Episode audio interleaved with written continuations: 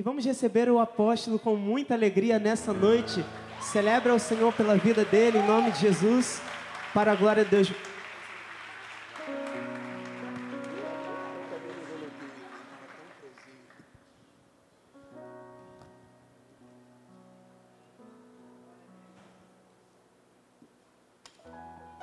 Glórias a Deus. Uma boa noite a todos. Graça e paz da parte do nosso Senhor e Salvador Jesus Cristo. É bom você estar num lugar onde você se sente amado e onde você pode amar. Sejam bem-vindos a mais um encontro e desta feita com o apóstolo da igreja. Eu quero agradecer a Deus por poder estar aqui entre vocês. Obrigado, bispo, bispa. Obrigado toda a equipe de trabalho. Obrigado aos músicos que celebraram Jesus. E eu quero, neste momento, dizer-lhes que eu vim aqui, conforme minha promessa, apesar dos meus 70 anos, fiz uma promessa, se assim puder cumprir, de uma vez por mês estar com os jovens da igreja. Eu não tenho nenhuma palavra específica para uma pessoa, mas eu tenho algumas reflexões que eu gostaria de compartilhar com você. Lembrando que nós todos estamos aqui, em primeiro lugar, por causa de Jesus, o Senhor dos Senhores e o Rei de Reis. E lembro sempre que o nosso ministério nasceu forjado dentro de um hospital depois de uma guerra na minha pátria. Então, todos nós estamos aqui por causa desse milagre na minha vida. Por incrível que pareça, foi lá que começou a igreja evangélica Cristo Vive. Então, nós vamos, esta noite, conversar. Eu não, não venho com a disposição de muito grito, porque eu não tenho mais capacidade para isso. Eu venho mais como pai fazer algumas reflexões. E o tema de hoje, eu só pedir, é, aumente só um pouquinho de agudo para eu não ter que esforçar, que amanhã eu vou estar aqui seis horas de pé em dois cultos, tá bem? Ah, eu quero falar exatamente sobre esse tema, eu quero fazer algumas reflexões sobre esse tema. Jovem, esse Deus moderno não existe. Vamos abrir a Bíblia Sagrada, por favor no capítulo 55 de Isaías, o profeta maior. E ele diz nos versículos 8 e 9: Os meus pensamentos não são os vossos pensamentos, nem os vossos caminhos, os meus caminhos, diz o Senhor. Porque assim como os céus são mais altos que a terra, assim os meus caminhos são mais altos do que os vossos caminhos, e os meus pensamentos mais altos do que os vossos pensamentos. Que esta palavra abençoe todos os corações. Vamos orar ao Senhor.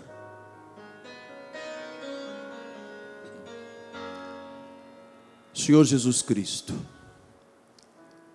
que alegria podermos estar num lugar de paz. Que alegria podermos estar em tua casa este lugar onde há um trono, onde os cabelos dos teus pés está presente. Um lugar de louvor, de adoração, um lugar de deleite espiritual, mas também de uma escola. A igreja é uma escola, é hospital, não é para santos, é para os pecadores. E é uma escola porque aqui se aprende a crescer na graça e no conhecimento de Deus. Sabemos que tudo o que precisamos é exatamente a sabedoria e a direção de Deus para viver. Por isso, usa-me, Senhor, abençoando as minhas cordas vocais, a minha mente e o meu coração, para que todos saiam daqui edificados, encorajados, pastoreados ensinados em nome de Jesus. E a igreja do Senhor diga: Amém, Amém e Amém. Meus amados irmãos, Obrigado aos pais que quiseram honrar a chamada do apóstolo. Muito obrigado pela honra. Obrigado àqueles que estão participando pelas mídias sociais. Temos quantas pessoas a esta hora? 188. Obrigado a minha esposa está participando pelas mídias também. Um beijo carinhoso para você. Meus amados irmãos, meus filhinhos em Cristo Jesus. O objetivo das vindas do apóstolo à juventude serão sempre de uma reflexão, porque são 44 anos e meio de ministério, 47 anos de vida com Deus.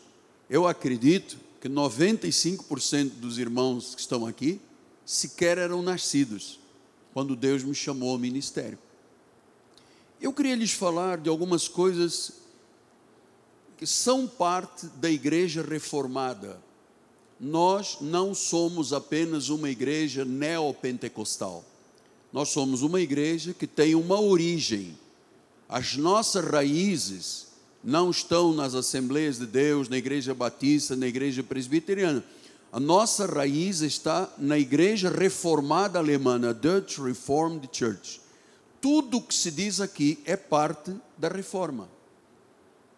Então, o que que eu percebo ao longo dos anos? Lembre-se que neste momento aqui nós devemos estar, se a média dos jovens é, na mocidade, na juventude, é mais ou menos de 5, 6 anos, depois passa a igreja mãe, significa que nós estamos aqui há 5, 6, quase há sete gerações sete gerações. Vocês são a sétima geração da igreja Cristo Vive. Eu percebo e tenho que lhes alertar sobre isso, que o mundo tenta demais o cristão. Todos nós somos muito tentados, eu vou até falar sobre isso a partir da ceia do Senhor, mas o jovem em particular, porque o mundo tem uma influência. O mundo tem padrões que são diferentes dos de Deus e, claro, obviamente, diferentes da palavra. Todos os jovens são cercados por apelos muito malignos que levam o jovem na nossa sociedade a pecar contra Deus. E talvez muitos não entendam ou não tenham discernimento de um fato que eu vou lhes dizer agora Hoje, 95% das igrejas no Brasil, e eu não vou entrar em outros países, porque é onde eu vivo, 95% das igrejas têm sido influenciadas pelo mundo. Estão levando os jovens a um caminho de perdição, não a um caminho de salvação. Muitas igrejas, lhe digo isto como um dos reformistas, mas muitas igrejas têm portas largas para o jovem. Lembre-se que para formar o caráter de uma pessoa é até os nove anos. Então, tudo que a pessoa será para o resto da vida será até os nove anos. O que aprende, o que ouve, o que vê dos pais, o que vê na escolinha, o que vê nos adolescentes, é até os nove anos. Dos nove anos para frente, o caráter já está formado os valores da pessoa já estão formados. Então, vem um período dos adolescentes e chega o momento da juventude. E eu vou lhe dizer, porque já fui jovem, já participei de igreja como jovem, que é o momento mais difícil da vida espiritual. Então, se nós não tivermos ensinos bíblicos que contrariem os métodos atuais que a maioria das igrejas vivem, eu guardo ainda dois testemunhos. Um, um grande empresário, meu conhecido, me disse: Eu fui é, com o meu diretor comercial, diretor da empresa dele, fui convidado para ir a um culto. E ele disse que ele se impressionou muito, porque ele disse: Mas isto é um culto? E quando o diretor terminou o culto e o diretor dele veio ter com ele, disse que ele estava num estado de êxtase, num estado de hipnose, num estado. Não era aquele diretor do dia a dia. Isso foi provocado por alguma coisa durante o culto. E nós temos que ter atenção. Eu louvo a Deus porque a nossa igreja é uma igreja virgem, pura, sem manchas, sem rugas e sem defeitos. E jamais seremos uma igreja igual às outras. Então, é, estava, o segundo testemunho estava andando com a minha esposa no shopping e uma senhora correu, nos abordou e disse: Vocês são os pastores? Eu disse: Somos, sim. Ela disse: Eu estou muito confusa. Eu era da Assembleia de Deus, mas me meti aí num rolo qualquer de dança, de música e tal. E eu me afastei e eu comecei a frequentar várias igrejas aqui na Barra. E ela disse assim para mim: Hoje eu sou uma mulher muito mais confusa do que eu era quando eu me afastei da igreja. Eu disse, mas por quê? Não, porque o que se vive nesses ministérios é algo tão diferente da Bíblia Sagrada que o que qual é a proposta deles? Eles dizem o seguinte: que para atrair o jovem à igreja tem que haver uma rede diferente. Todo mundo vem para a igreja por causa de Jesus e da pregação da palavra. Mas o que, que as igrejas modernas criaram um Deus moderno? Não. Nós temos que criar alguma coisa muito parecida com o mundo para poder atrair os jovens à igreja. Então o jovem não pode ser atraído à igreja, nem o adulto, por causa de um sistema do mundo dentro da igreja. Não pode. A verdade está sendo deixada de lado para se viver como o mundo vive. Se você for uma igreja da reforma, uma igreja batista, uma igreja presbiteriana, metodista, anglicana, todas as denominações reformistas, você não vê nada parecido com o que é a igreja moderna hoje. Nada. Então nós pensamos, amado, como foi difícil para você chegar ao ministério? Pensa um pouquinho, os mais jovens, os papais que estão aqui conosco. Como foi difícil. Você sabe que para você chegar aqui esta noite, você teve a influência de dois pais, que receberam a influência de quatro avós, que vieram da descendência de oito bisavós, 16 trisavós, 32 tetravós, 64 pentavós, 128 exavós e vai por aí adiante.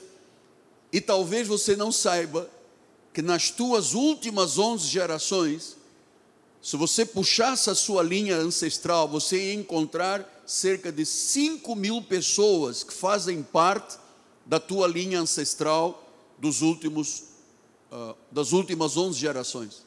Tremendo. Então há uma história que vem terminar na nossa história.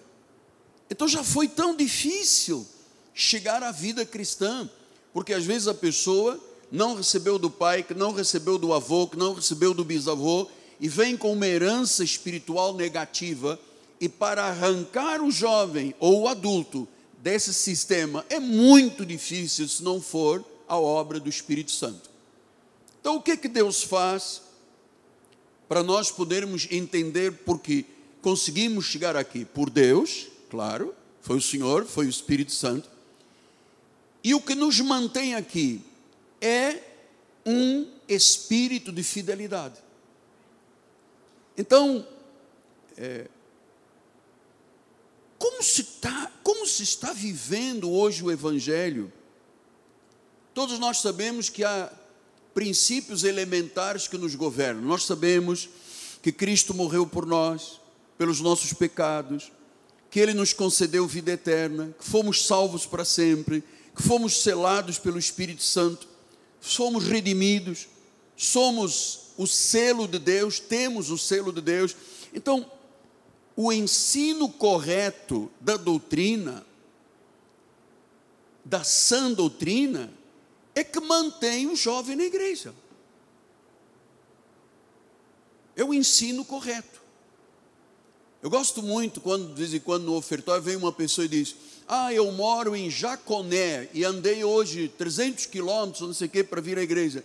Eu vim aqui por causa da palavra. Ou seja, o que faz a obra na nossa vida é a sã doutrina que nos transforma, que nos regenera e nos ensina a fidelidade a Deus, aos compromissos com o reino. Acabamos de fazer o nosso ofertório. Isto é parte de alguém que foi ensinado com a sã doutrina. O ensino verdadeiro do Evangelho. E de onde vem esse ensino verdadeiro do Evangelho? Do altar. Por isso nós entendemos que a pregação é, tem que sair de um altar que está em linha com esses valores que eu estou falando, são valores da reforma. Cristo tem que ser formado primeiro no pregador, para que ele reflita Cristo e não reflita o mundo. Então nós temos todas essas nuances como cuidado do nosso ministério. Então, essas igrejas novas criaram um Deus que não está na Bíblia, que dizem que tem promessas, mas que nenhuma delas está na Bíblia Sagrada tudo isso que se faz, diz: não, isto aqui é para atrair os jovens. Eu não gostaria de vir a uma igreja para perder tempo na minha vida. Você, quando vem à igreja Cristo Vivo, você não perde tempo. Você não vem aqui porque nós oferecemos diversão para você. Nós não oferecemos música mundana. Nós não oferecemos música alucinante, baladas, shows que geram depois namoros carnais, um ambiente bem idêntico a uma boate, com álcool, com sexo, com rebeldia. Não, nós não vivemos desta forma. Você sabe, porque você entra nas mídias sociais, o que, que é hoje a igreja? As igrejas estão sendo pintadas de preto, as igrejas estão. Na realidade, eu entendo hoje quando o senhor empresário me disse, eu, no final do culto, eu disse, gente, mas isto é um culto racional, é o que que se passou aqui dentro? E eu hoje estava ouvindo o doutor Alex, veio aqui pregar uma vez, Alves, e ele explicou o que, que está havendo nas igrejas, ele explicou tecnicamente, cientificamente. Temos um vídeo, bispo, por favor arquétipos junguianos, como é o caso dos hologramas, que a galera está brincando nas eletrônicas, projetando imagens, criando situações de hipnose coletiva. Mas isso também está acontecendo nas igrejas escuras nossas. Nossas igrejas, né? Elas ficaram escuras para poder favorecer todo o processo de filmagem, aquela questão toda, porém, nós temos muitas delas fazendo uso de hologramas, inclusive, né? E aí são processos hipnóticos, algumas vibrações musicais também são hipnóticas, tem como objetivo a mudança e alteração de frequência mental, né? Eu estudo isso há mais de três décadas, então a coisa é muito grave, muito grave o que está em curso, né? Então você tem uma prostituição né, levítica dentro do sistema musical gospel. Isto aqui é uma realidade.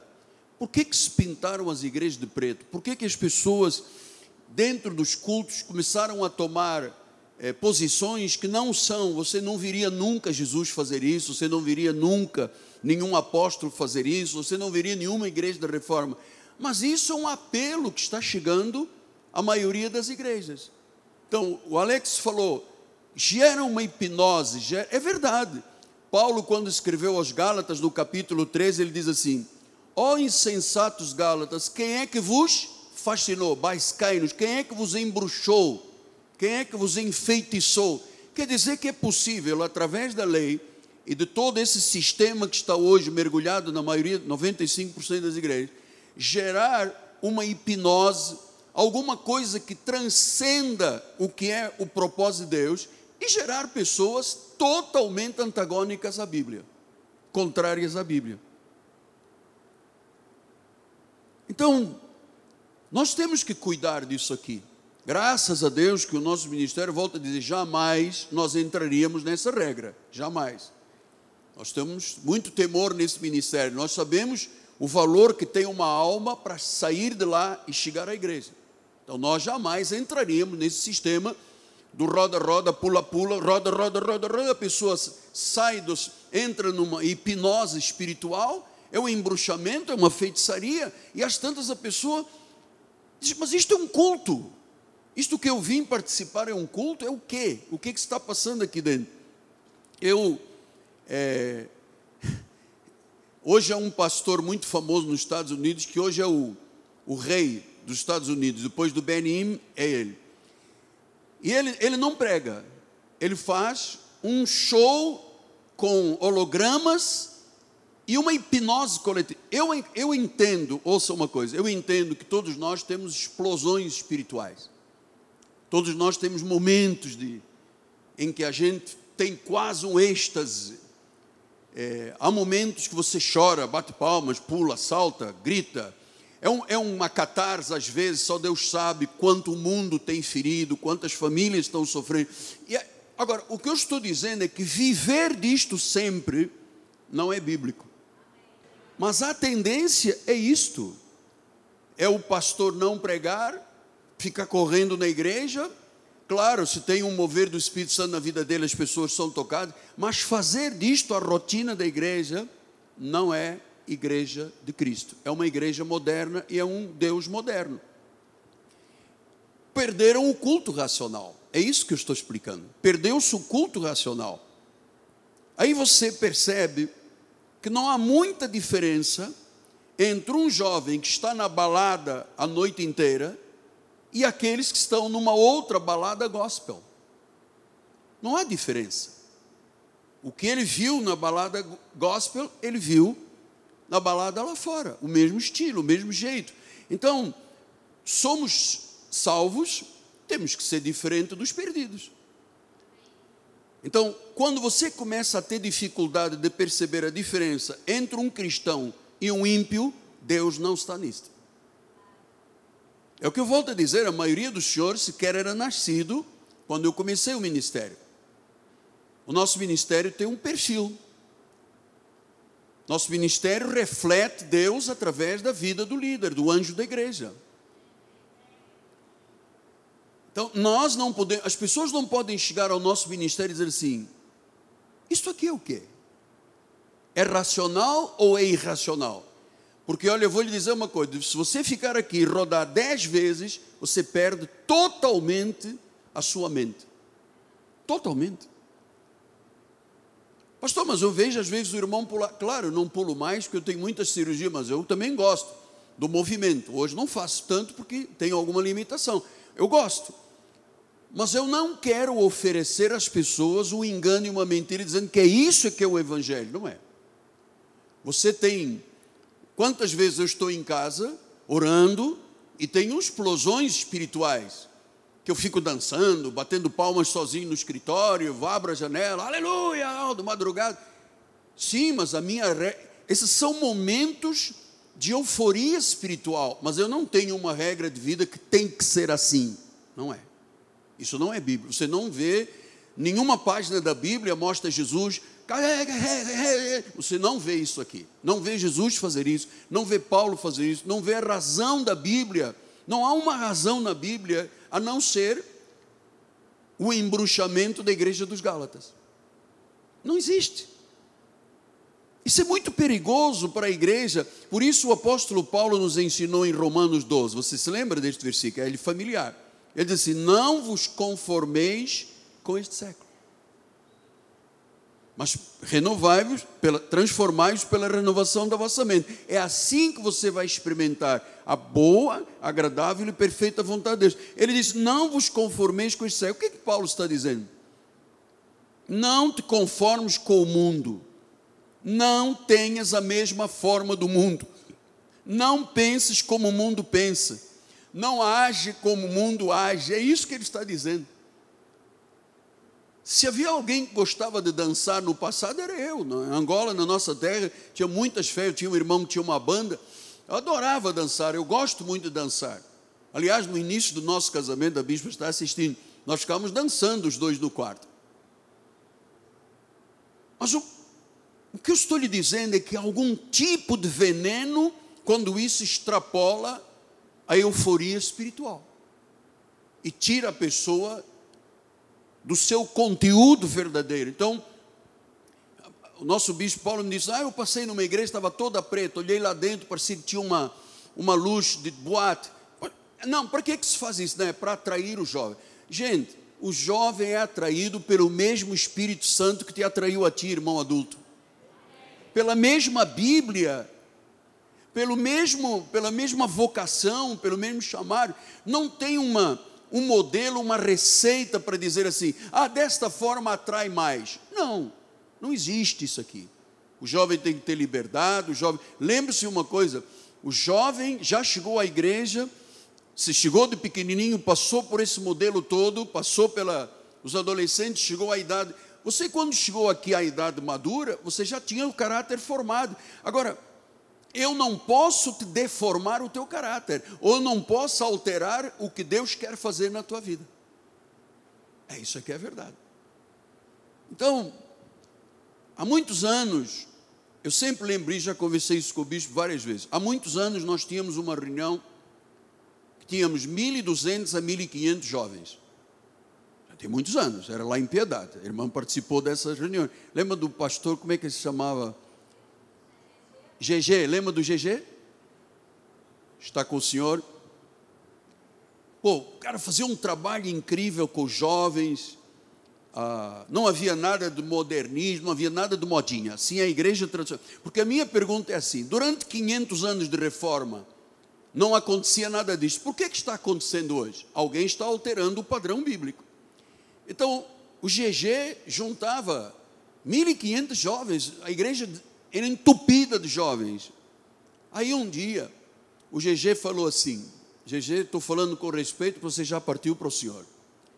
Deus teve que antecipar. Vamos lá. Ele começou assim: vamos baixar as luzes. Eu não sabia disso. Ele baixava as luzes.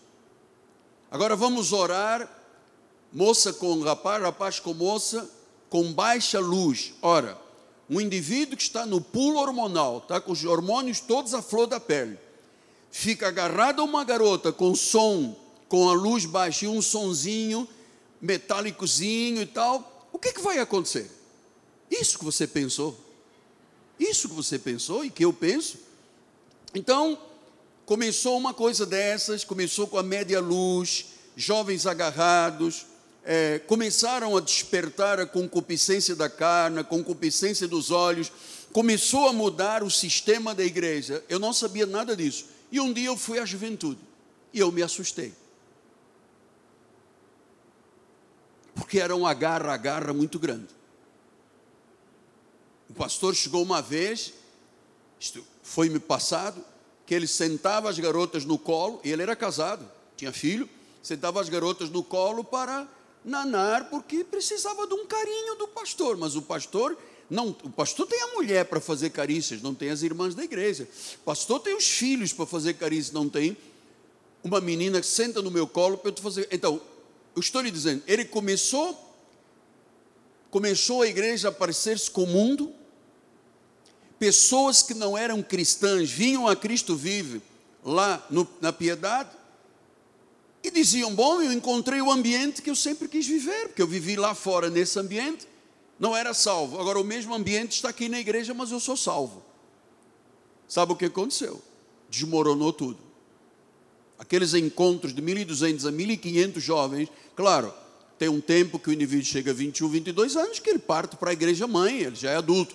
Mas aquele espírito que era tão lindo nos nossos retiros, maravilhoso, Lembra que os nossos retiros antigos não tinha ar-condicionado, não tinha lá cozinheira de fora, éramos nós que cozinhávamos, éramos nós que dormíamos, éramos nós que éramos nós que lavávamos. Não havia a tecnologia que há hoje.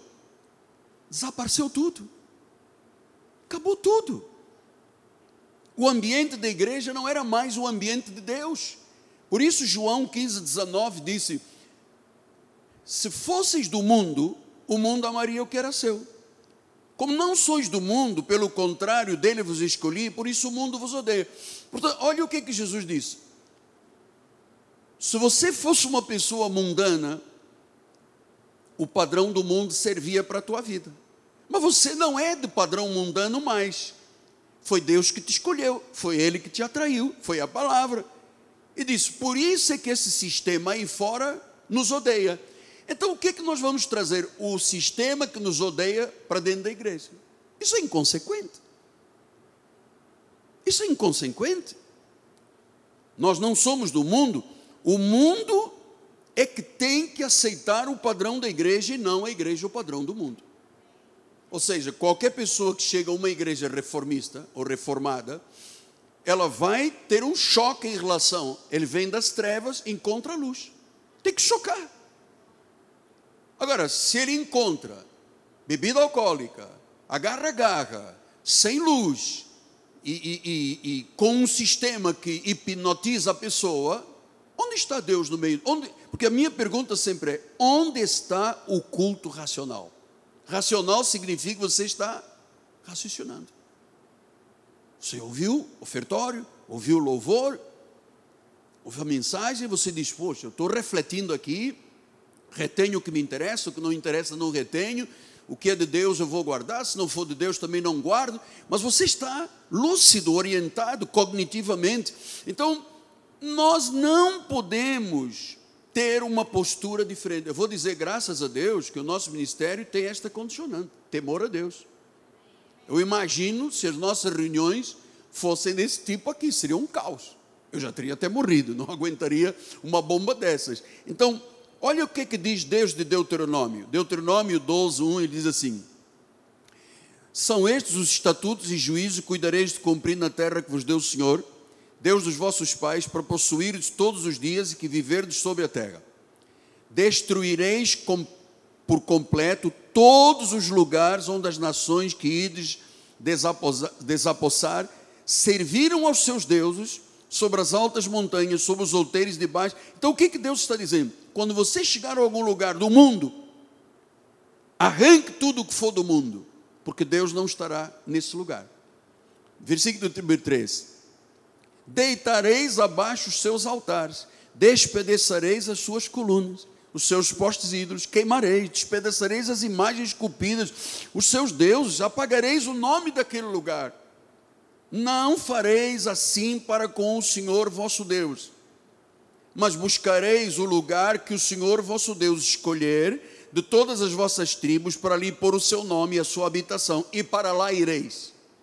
Ah, então Deus me trouxe para eu ir a um lugar onde Ele é glorificado, onde não há nem aroma, nem cheiro, nem pó de nada do mundo. Não pode existir nada do mundo.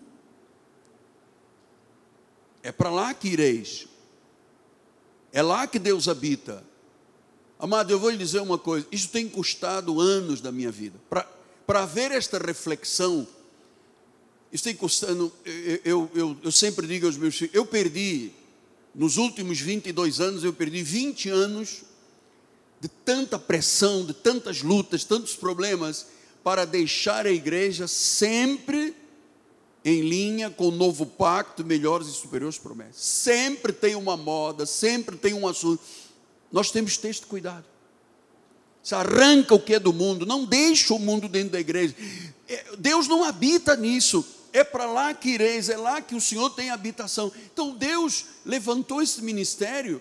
E eu vou lhe dizer uma coisa sem medo de errar. Nós não, não existem muitos ministérios iguais aos nossos. Eu os conheço, eu conheço os líderes, eu conheço. Eu duvido que haja algum líder no Brasil que tenha uma lista com 20 páginas de nomes que fica orando pelo. Não existe isso aqui. Não existe. Duvido que exista um líder que fica de rosto no, no pó, no meu caso é um tapete. Duvido, duvido, porque eu conheço. O sistema está mundanizado dentro da obra de Deus. Eu não quero que um filho meu seja deseducado dentro de uma igreja onde Deus não está presente. Eu jamais deixaria um filho meu, se eu não fosse pastor, e soubesse desses ministérios, eu jamais deixaria um filho meu, pelo menos enquanto estivesse do meu, debaixo do meu telhado, ir para um lugar que, em vez de construir Cristo, formar Cristo dentro das pessoas, forma o mundo e o torna mais forte. A igreja precisa de ser diferente de tudo que o mundo faz, desde a música, o louvor, a adoração, tem que ter padrões tem que ter padrões bíblicos. Esta é a igreja, senão nós estaremos aqui perdendo o nosso tempo. Estamos perdendo a nossa vida, está jogando no lixo o tempo. Os padrões, Paulo disse isso em 1 Timóteo 4,15. medita essas coisas, nela ser diligente para que tenha o teu progresso seja a todos manifesto. Então ele disse: você tem que ter progresso, você não pode vir atrás. Você sabe qual é a média das pessoas por mês, a média geral das pessoas vindo à igreja? Dois cultos. A média geral. Tem gente que vem a todos, tem gente que não vem nenhum, a média é dois cultos. Quer dizer que a média para você trazer uma pessoa à igreja que vem duas vezes por mês, e se quando ela está presente você não for acolhedor, participativo, ensinador, mostrando um padrão de Deus, para que nós sejamos diligentes para ver progresso, para todos verem o nosso progresso. Não há progresso se não for com a Bíblia Sagrada. Não há progresso se não for com o ensino da Bíblia Sagrada. Então, nós entendemos que há um procedimento à luz da Bíblia. Como é que se procede? Se procede com fidelidade, com temor, com justiça. É assim que se procede. Os mais antigos devem se lembrar. No passado, quando eu comecei o nosso ministério, eu me recordo, há cerca de 40 anos, eu estava numa reunião da Catedral Presbiteriana com os reverendos, gostavam muito de mim, eu preguei lá na catedral, fui o único estranho para eles que pregou na catedral. E o pastor, chefe da igreja, estava com a mão. Eu disse: o que foi? Nós temos aqui uma banda na igreja que destrói, eu acho que chamava Rebanhão, né? esses nomes já me escaparam um pouco. Tem uma banda Rebanhão? Tem, do passado, antiga. E eles estavam, na hora dos cultos, ensaiando, batendo. A igreja presbiteriana é reformista, não é calvinista, ela não tem espaço para ir. E o pastor estava lá morrendo. Olha, olha o que, que eles fazem aqui na catedral. Estão incendiando.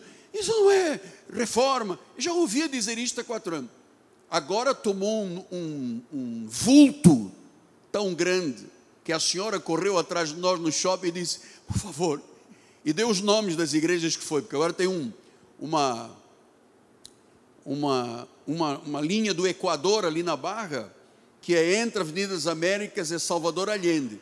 Ali é a linha do Equador, né? a faixa chamada faixa de Gaza. Tem uma atrás da outra. Cada um tem um louvor, cada um tem uma palavra, cada um tem um ensino, cada um tem um jeito, e as pessoas vão num e dizem: Uau, mas isso não é culto nacional. Não, vou para outra, talvez, como tem um pouco da Assembleia, seja mais calmo. Chega lá, não é, não, vai para a comunidade, vai para isto, vai para a atitude. E amado, é isso que se está vivendo. Vocês se lembram no passado como é que se fazia um CD evangélico? Chamava o produtor, todo mundo ajoelhava, ficavam um dia, dois dias, buscando, buscando. Aí um recebia uma letra, outro uma música. E quando gravavam, eles gravavam para o louvor e adoração do nome de Jesus.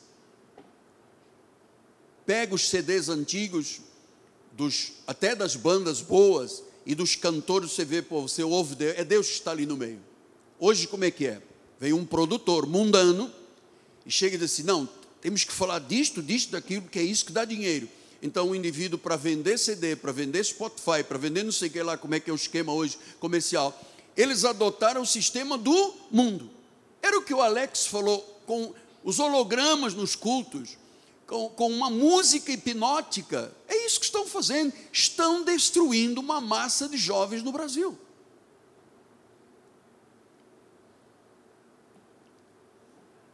Então, em 2 Coríntios 2,15 disse: Nós, porque nós somos para com Deus o bom perfume de Cristo, somos bom perfume tanto para os salvos como para os que se perdem.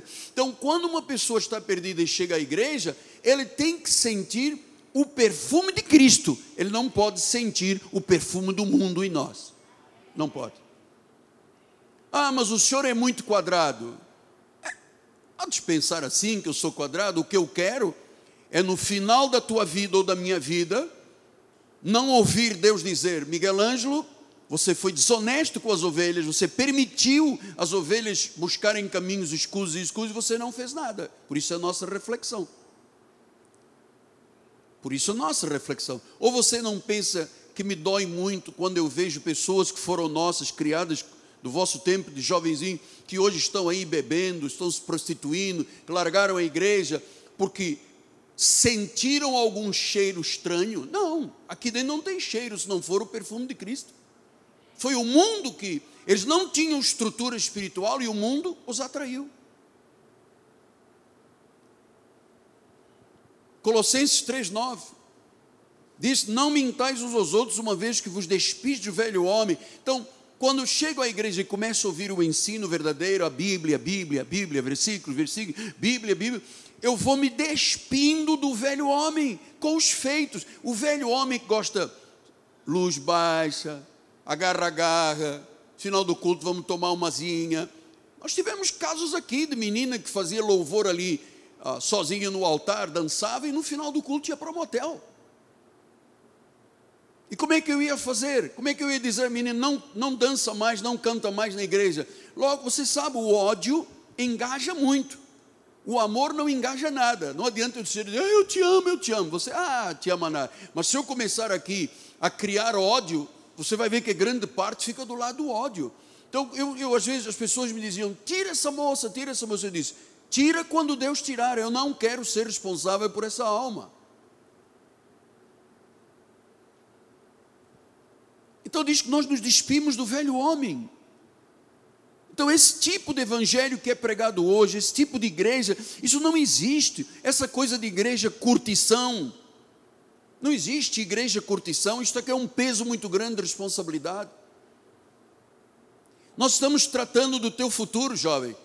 Nós estamos tratando do teu futuro casamento, do teu futura carreira, porque você já chegou aqui com o teu caráter já estava formado. E às vezes precisamos de cortar, destruir algumas áreas da vida que vieram com deformações para colocar a mente de Cristo funcionando, o coração circuncidado segundo a verdade. Se não for assim, você vai passar a juventude, vai chegar à vida adulta e você vai ser um fracasso.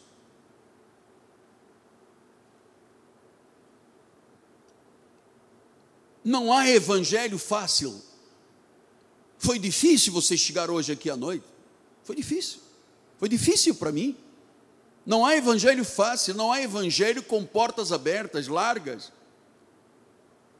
E eu acho que quando uma pessoa não segue isto aqui, na realidade, ela nunca conheceu a verdade. Porque quando se conhece a verdade, amado, a verdade é libertadora. Quando você conhece a verdade, você está diante de uma possibilidade de pecar, o que que o maduro faz? O maduro, quem tem maturidade assim, eu posso pecar, eu posso falar mal, eu posso, mas por temor a Deus, eu não faço. Esse é o maduro, esse é o ensinado. Esse é aquele que ouviu a palavra, Cristo está sendo formado na vida dele.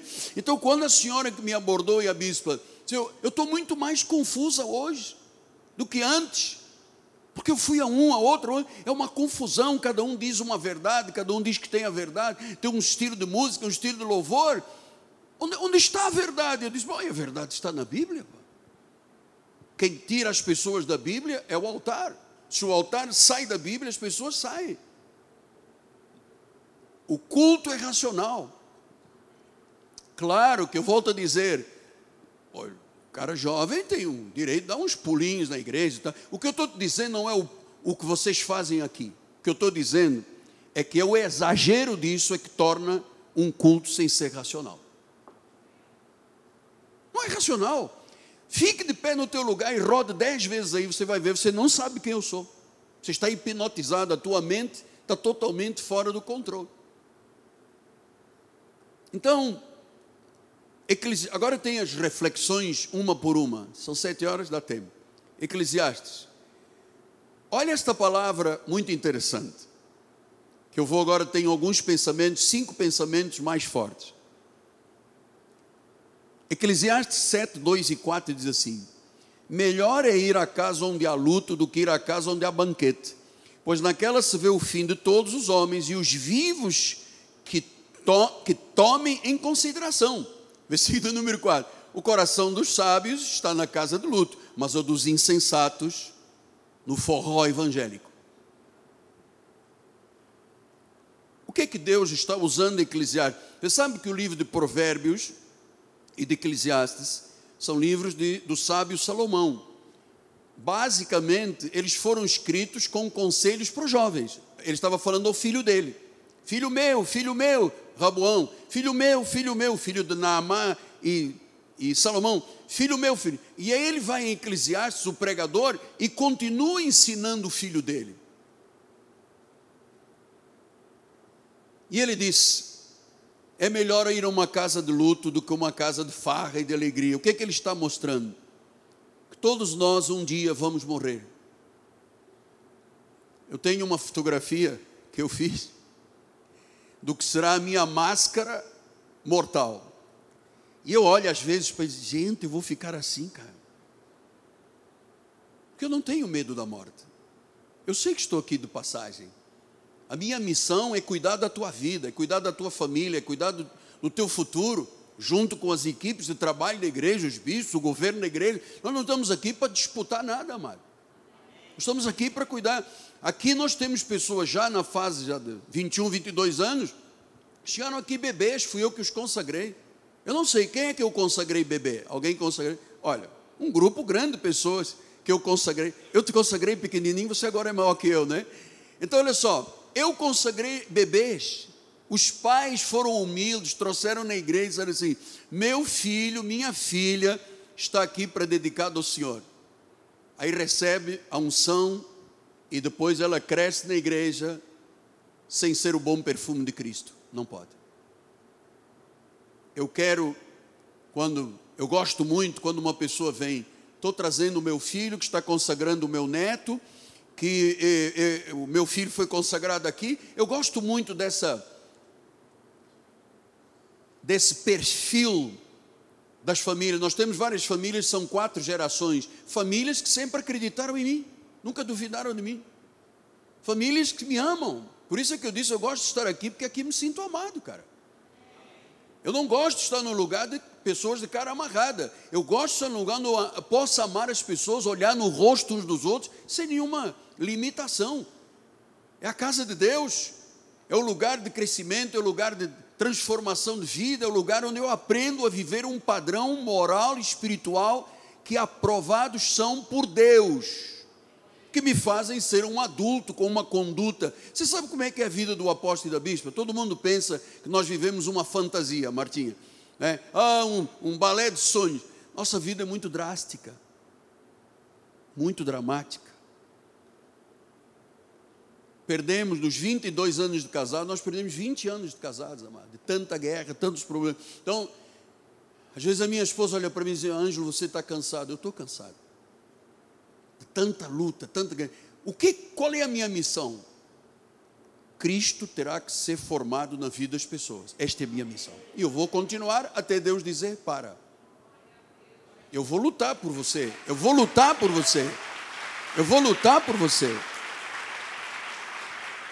Então, qual é o problema? É que muitos jovens pensam que não vão morrer.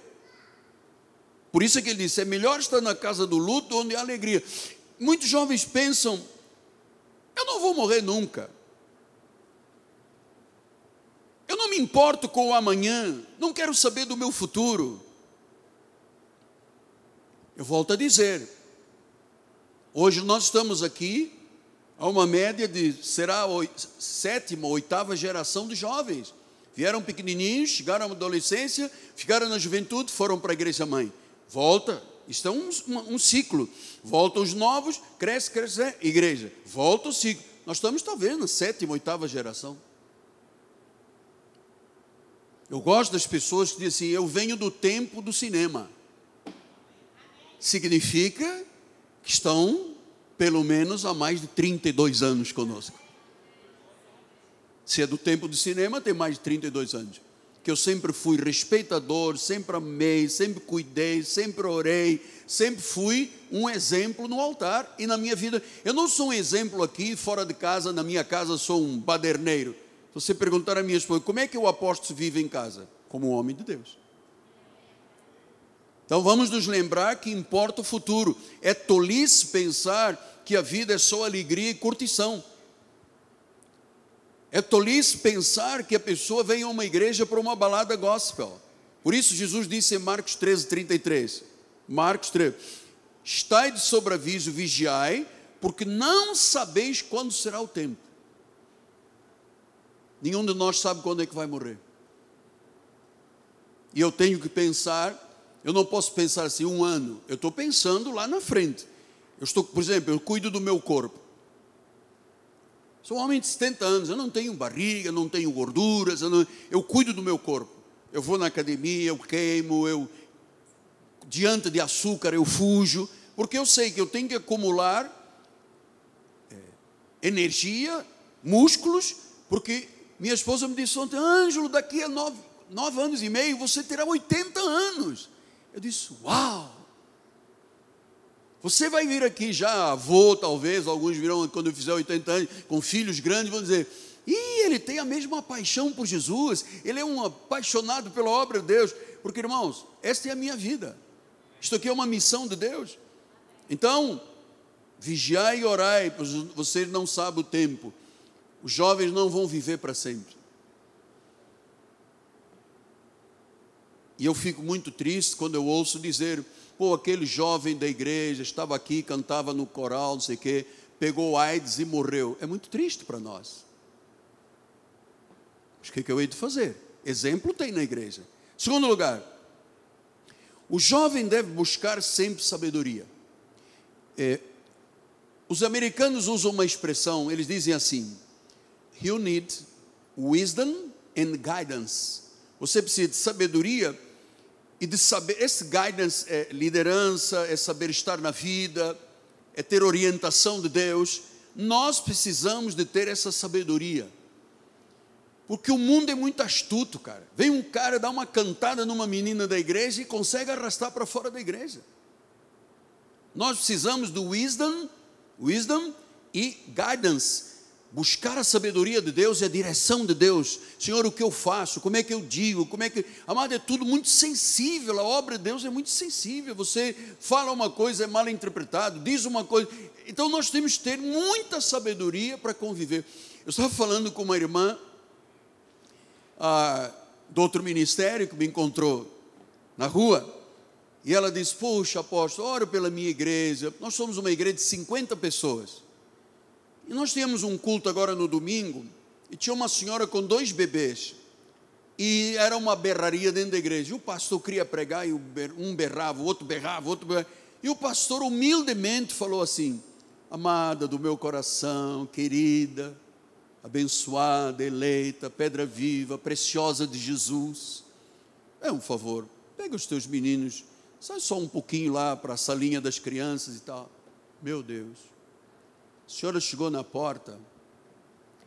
Nem cachorro se tira da igreja, nem cachorro se manda embora. Ele está mandando embora porque eu sou pobre, porque eu sou isto, porque eu sou isso. E abriu, abriu um berreiro tão grande. Nem cachorro, nem cachorro, que meia dúzia de pessoas se levantaram e saíram da igreja porque achavam que o pastor tinha tratado a mulher como cachorro. Você vê. Onde está o cristianismo? Onde está Cristo nessas pessoas? Então nós temos que buscar wisdom and guidance. Provérbios 1, 1 e 4, ele diz: olha lá vem Salomão falando ao filho dele. Provérbio de Salomão, filho de Davi, rei de Israel, para aprender a sabedoria e o ensino, para entender as palavras de inteligência, para obter o ensino do bom proceder, o bom proceder, a justiça, o juízo, a equidade, para dar aos simples prudência e aos jovens o quê? Conhecimento e bom senso. Sabe o que é, que é o dente cis? É o dente do juízo. É isso que tem, tem que se ver na igreja. A igreja de porta larga ignora a palavra de Deus. Tem balada, mas não tem palavra. Tem show, e os jovens é, já sabem que não precisam da palavra. É isso que lhes é ensinado nas igrejas. Precisa da palavra, precisa do ensino, precisa do exemplo. Precisa do exemplo. O estudo da palavra é a força da nossa igreja. Quando o indivíduo lá em África diz: Eu ouvi o apóstolo, pela internet. Hoje a minha igreja manda os pastores lá, fotografia igual a nossa, com roupinhas bonitas e tal. Ele diz: Eu sigo. Os pastores pregam para eu ouvir. Eu disse: Olha, assim não pode dizer assim, não pode fazer. Fala. Então, estão lá em África, nunca os veremos, não sabemos nem quem são.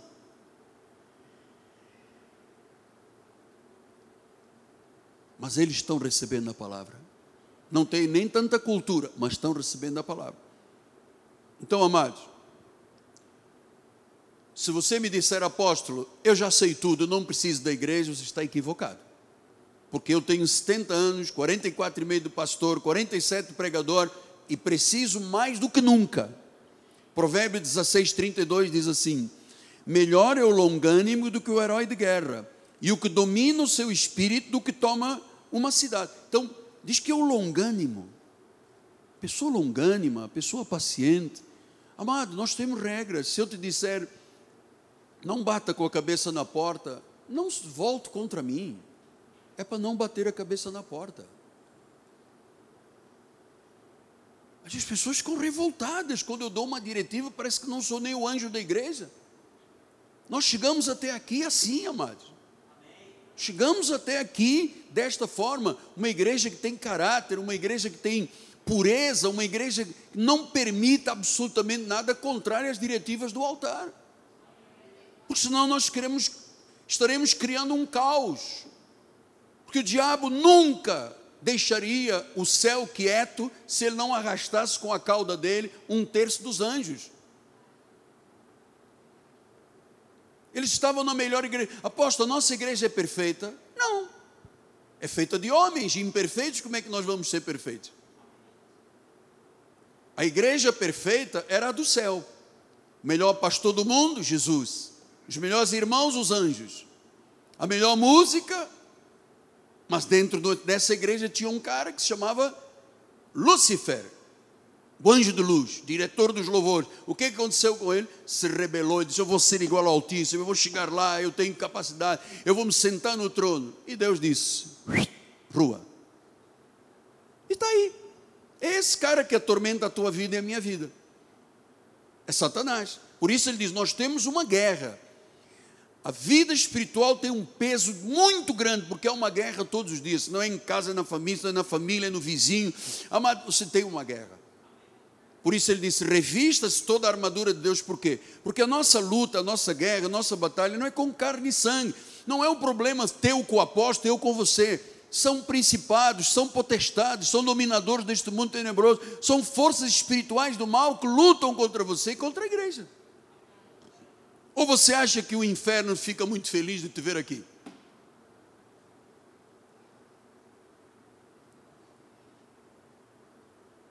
Então, quando uma pessoa aprende a verdade, ela se torna sábia. Ensina um sábio, ele torna-se mais sábio. E o sábio erra muito menos. Terá uma vida abençoada. É uma vida segundo a Bíblia. Ele cuida da fé, cuida da doutrina, cuida de si mesmo. Então, vamos lembrar: o jovem não durará para sempre. O jovem deve buscar sabedoria. Terceiro lugar, o jovem precisa de amadurecer. Eu vou lhe dizer assim com muito temor. Eu não acredito que as igrejas que fazem esse tipo de trabalho com os jovens tenham boas intenções. Não acredito.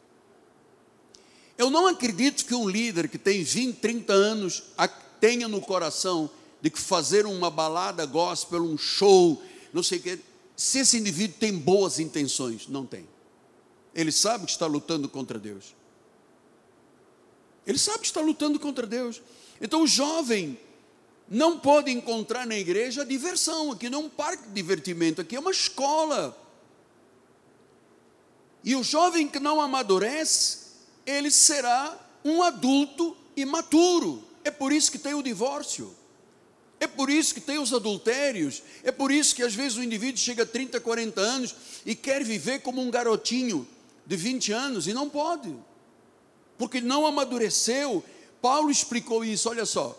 Em 1 Coríntios 13, 11, ele disse assim: Quando eu era menino, eu falava como menino, sentia como menino, pensava como menino, mas eu cheguei a ser homem. E o homem faz o que? Desiste das coisas próprias de menino. Eu não posso pedir a um adolescente que tenha o comportamento de um jovem de 17, 18 anos. Mas eu quero dizer aos jovens que já estão na fase de, da maturidade para virar igreja, que se você não amadurecer, se você não se empenhar e se esforçar por ser um, um jovem maduro, você será um derrotado no teu casamento, um fracassado na vida empresarial, você não atinge nada na vida. Eu, quando cheguei a ser homem, eu desisti da vida inconsequente. Eu passei a ter uma postura de adulto. Você vê, às vezes, o garoto gosta de uma menina da igreja. Vem no primeiro dia dar uma flor. Diz que ama. Diz que dará a vida por ela. Vou fazer como Cristo deu a vida pela igreja. Aí, passado três meses, dois meses, normalmente entre um mês e dois já começa assim: estás proibida de olhar para o lado. Se você olhar para alguém da igreja, você vai ver o que eu vou fazer lá fora. Então a menina começa a ser uma escrava, começa a emagrecer, porque aquele menino imaturo começa a impor regras. Não gostei desse abraço que você deu ao seu pai. Por que abraçar o seu pai assim? Não gostei que você tivesse olhado para o pastor, para o diácono da igreja. Então, ele começa a cortar as asas, a cercear a vida, e a menina se torna uma escrava, por causa do indivíduo imaturo e inconsequente. Quando eu cheguei a ser adulto, disse Paulo, eu deixei as coisas de menino. O jovem precisa de amadurecer por quê? Primeiro, porque ele tem uma carreira pela frente. Hoje em dia, para você arranjar um bom emprego, é luta. Você tem competição de milhares de pessoas. É o maduro, é o indivíduo que vai a uma prova para ser de uma admissão e senta diante de um RH, meu amado. O RH olha para a pessoa e diz: Abra o teu Facebook. Eu quero ver o que, que você vê no TikTok. Por que, que você está olhando o OnlyFans? Por que, que você bebe? Por que, que você foi na praia com cerveja? E eles não admitem. É reprovado. Então, primeiro você tem que amadurecer, deixar as, as coisas próprias do menino e crescer e amadurecer, que você tem uma carreira. Não dá para ficar solteiro na casa do pai até os 48 anos. Nós incentivamos as pessoas, segundo ponto, você tem que amadurecer para se casar, para assumir o teu matrimônio. Não, pastor, eu vou me casar em agosto, em agosto de Deus. Corra desse rapaz. Esse rapaz vai te enrolar um, dois, três, sete. Quando chegar dez anos, você já perdeu a vida. Ele diz: hum, hum, não gosto de você. E arranja outra.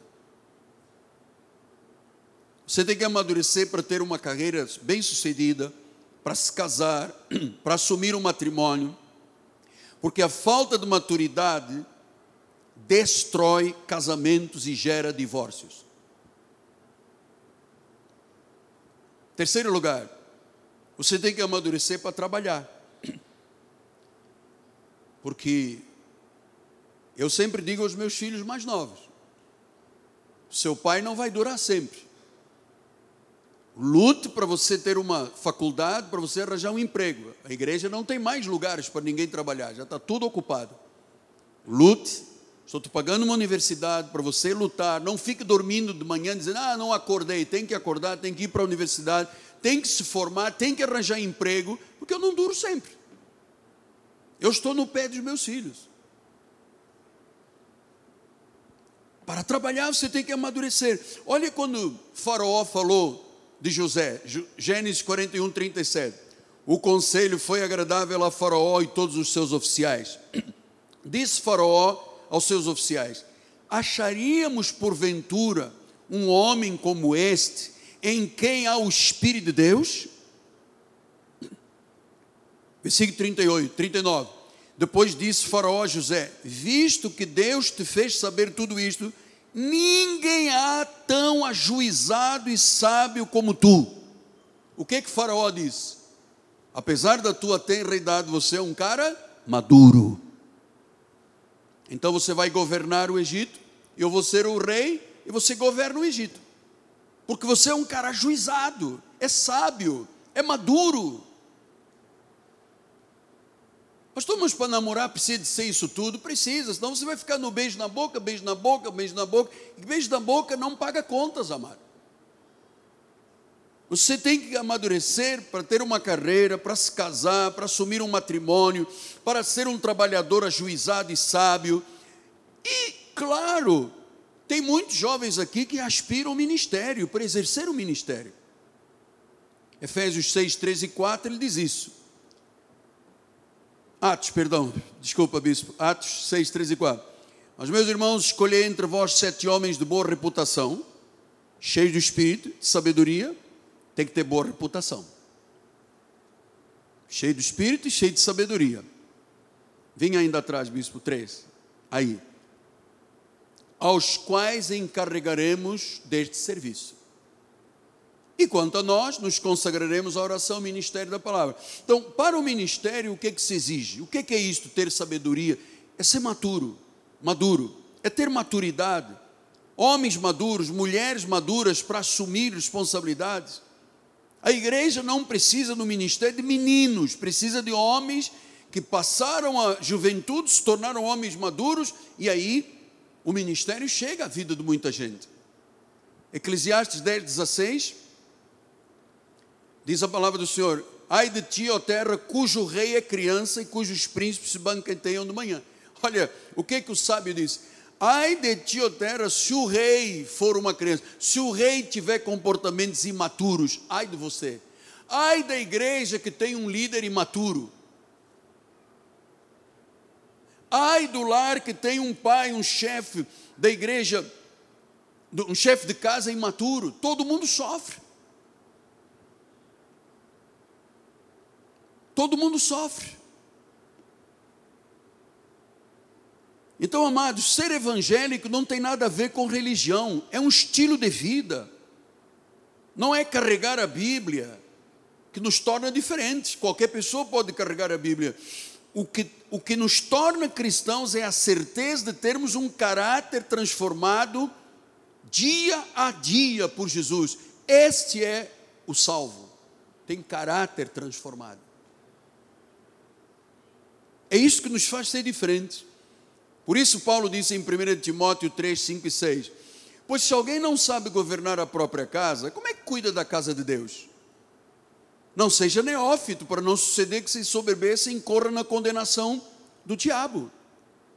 Pelo contrário, é necessário que ele tenha bom testemunho dos de fora, a fim de não cair no opróbrio e no laço do diabo. Então, o que, que acontece quando uma pessoa não tem maturidade? Cai no laço do diabo se torna rebelde. O caráter não é de um homem de Deus. Uma pessoa de Deus, uma pessoa que seja de Deus, ela não entrega o seu ouvido para Satanás. Ou então, se entregou, se arrepende. Porque senão não tem caráter. Se a pessoa entregou o ouvido para Satanás falar e a pessoa acha que aquilo está certo, não tem caráter. Mas há pessoas graças a Deus, passaram por um momento de turbulência na vida, mas que chegam e dizem: Perdão, eu não te falei que em Portugal eu me surpreendi, porque os irmãos de Portugal não só pediam perdão quando erravam, como subiam no púlpito e diziam: Eu quero pedir, eu errei contra o pastor, eu errei contra aquela irmã, eu peço perdão a Deus e a vocês da igreja, me perdoem. Se ajoelhavam para receber a oração, amado. Porque, pastor, por que não pode ser neófito? Porque o neófito é uma pessoa que se ensoberbece, incorre em condenação do diabo, cai no opróbrio do diabo. 16, 28 do provérbio explica isso, olha lá. O homem perverso espalha contendas, mas o difamador separa os maiores amigos. O difamador separa os maiores amigos. Os irmãos estão ouvindo todos lá atrás? O difamador separa os maiores amigos. Eu tinha amigos na igreja, na obra de Deus, durante esses 44 anos, que eram amigos de dar a vida pelo apóstolo. Chegou um difamador, os afastou de mim. E eu não tive o direito de me defender. A pessoa fala e não dá o direito de defender. Muita gente perdi. Eu me recordo, um dia fui votar na, na ordem de advogados. Entrei no elevador e tinha uma menina que eu consagrei, filha de uma família da igreja, mas que Peguei nela de bebê e era muito ligada, entrava no meu gabinete e tudo. veio um difamador e afastou. Então nós fomos, entrei no elevador, ela entrou, quando ela olhou para mim, baixou a cabeça envergonhada. Eu disse, filha, você esquece, esqueceu quem sou eu? Ela disse, você não lembra que fui eu que te consagrei quando era bebê? Tua mãe falava. Você lembra que você cresceu? Não se, não se lembra que um dia no altar eu profetizei que você seria uma advogada? Lembra de nada? Ah, então você tem que tomar alguma coisa para ajudar o cérebro. Vitamina K, alguma coisa. Você se esqueceu da tua história. Vamos lá voltar. Então diz que há pessoas que separam os maiores amigos, um difamador. Então, quando a pessoa é madura, ela não aceita esse tipo de posição. Você sabe, eu antes fazia gabinetes pastorais. Eu recebi muitos pastores aqui para gabinete. Pastor vinha, tudo bem, graça e paz, eu ouvi o senhor, o senhor queria aprender um pouquinho da graça, mas antes de falar da graça, é que eu venho da Igreja Universal, eu queria dizer ao senhor que o bispo. aqui não. Você quer falar do bispo Macedo, fala na igreja dele com ele. Não vem aqui dentro falar do bispo Macedo mal ou bem está fazendo, é o cara que faz a maior obra do Brasil. Não venha aqui dentro, por favor, pode sair. Um dia veio aqui um pastor, ah, porque eu vim aqui para. Porque o meu bispo não sei de que. Eu disse, senhor, o senhor vem à minha igreja, o senhor não fale de ninguém na minha igreja. O senhor quer ir aqui, eu vou te dar livros, eu dou-te presente, eu oro por você. Não deixei falar. Aí chegou a noite, ele estava aqui embaixo, ele disse: Puxa, eu tinha que ir agora para a rodoviária, ele morava em Brasília, e eu não tenho condições e tal, não sei o quê. Eu falei, eu dou dinheiro, o que está faltando? Não, não é só dinheiro, porque eu queria, eu precisava, porque a, a, viagem acho que é de madrugada, eu não tenho onde ficar. Querido, fica aqui num, na minha suíte, aqui em cima tem um lugar onde eu descanso, fica aqui. E olha só, Rosemary, o que eu passei de vergonha. Na minha suíte tem um armário onde tem as minhas becas. No dia seguinte, o pastor acordou de manhã e foi embora. Quando eu cheguei à noite para o culto, Cadê minhas becas? Pastor, a minha beca, as minhas becas do pastor, do apóstolo da igreja. E você sabe que eu me calei? Não calei, não. Dei uma dona Laura. Passado um tempo, ele me ligou, disse, estou com câncer. Eu disse, amado, seu irmão quer ser curado do câncer? Me devolva as minhas becas. Vai ser curado na hora, vai. Vai ser curado na hora. Como é que o senhor dorme no meu quarto, no quarto do apóstolo, e você me leva as minhas becas? Ah, porque eu gostei muito. Eu também gosto, amado. Faz favor de devolver as minhas. Não devolveu. Sabe o que aconteceu com ele? Tomou Doril. Mateus 10, 39. Ainda tenho 10 minutos? Tenho. Mateus 10, 39. Quem acha a sua vida, perdê-la. Quem todavia perde a vida por minha causa, vai achar. É muito bom quando você está na igreja dizendo, eu estou na igreja para sempre.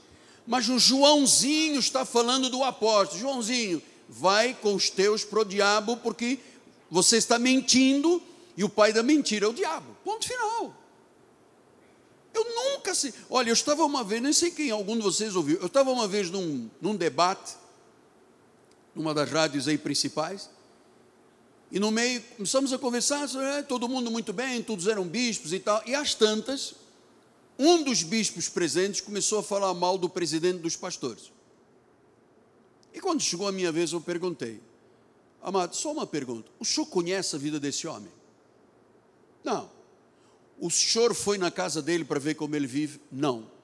O senhor conhece as amizades dele? Não. O senhor conhece ele diz: Não, então como é que o senhor ousa vir para um programa, numa rádio desta natureza, que as pessoas estão lá precisando ouvir a respeito de Jesus? Deixa eu vir aqui para falar do meu presidente. E eu olhei para o. Como é que se chamava um senhor? Tinha até o nome de um político.